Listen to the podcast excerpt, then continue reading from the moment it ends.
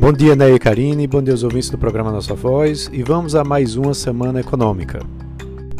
Após uma semana marcada por muita volatilidade do mercado por conta da votação da PEC emergencial no Senado, a gente ainda vai ter um pouco dessa movimentação, porque agora a votação segue para a Câmara.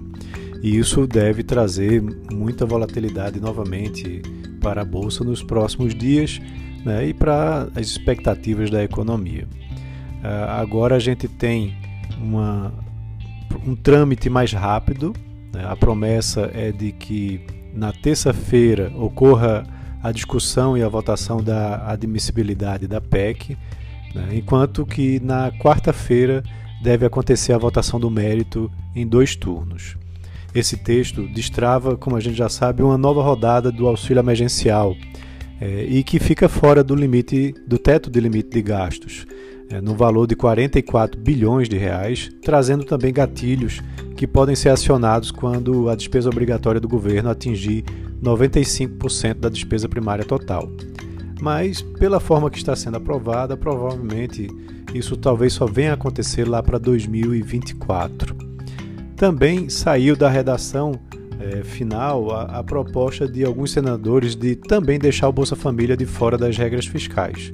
E isso agradou bastante os investidores, né, já que há uma preocupação muito grande com a regra de ouro e a lei de responsabilidade fiscal. Então temos ainda uh, indicadores importantes que serão divulgados uh, durante essa semana, como é, ainda hoje o IGPDI, né, que é um termômetro importante da inflação, já na quinta-feira sai o IPCA né, referente ao mês de fevereiro.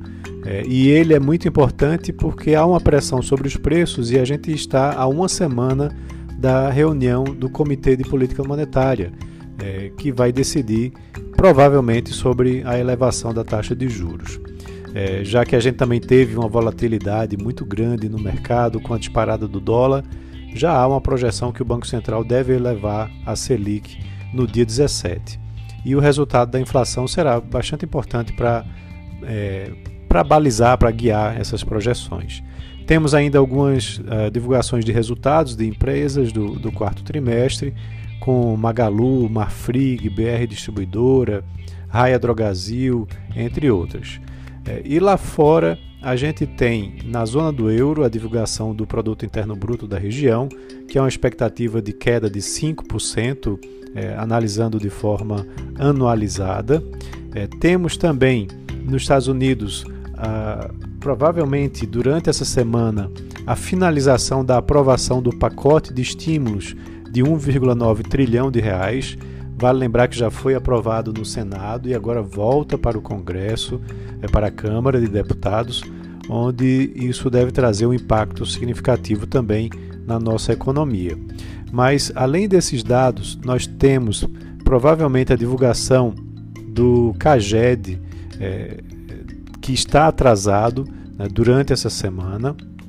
Teremos também a divulgação é, do setor de serviços é, do mês de janeiro, em relação ao seu crescimento, onde há uma expectativa de crescimento de 0,1%. É, isso deve ser divulgado uh, ainda na terça-feira. É, temos também a divulgação é, de, uh, da, do índice de confiança do consumidor, né, referente agora ao mês de março, na quarta-feira. E na quinta-feira deve sair o IPCA do mês de fevereiro, como eu já mencionei, né, que vai trazer é, dados importantes para a nossa economia. Na sexta-feira, o último dia da semana, será divulgado tanto as vendas no varejo, referente ao mês de janeiro, pelo IBGE, com expectativa de queda né, de 0,5%, é, e também o IBCBR, que é o índice de atividade econômica é, que é calculado mensalmente pelo Banco Central né, e que deve ser divulgado agora referente ao mês de fevereiro. Então vamos ver como que a economia também vai estar se comportando é, já analisando esses dados do Banco Central. Então é isso, um abraço a todos e uma ótima semana.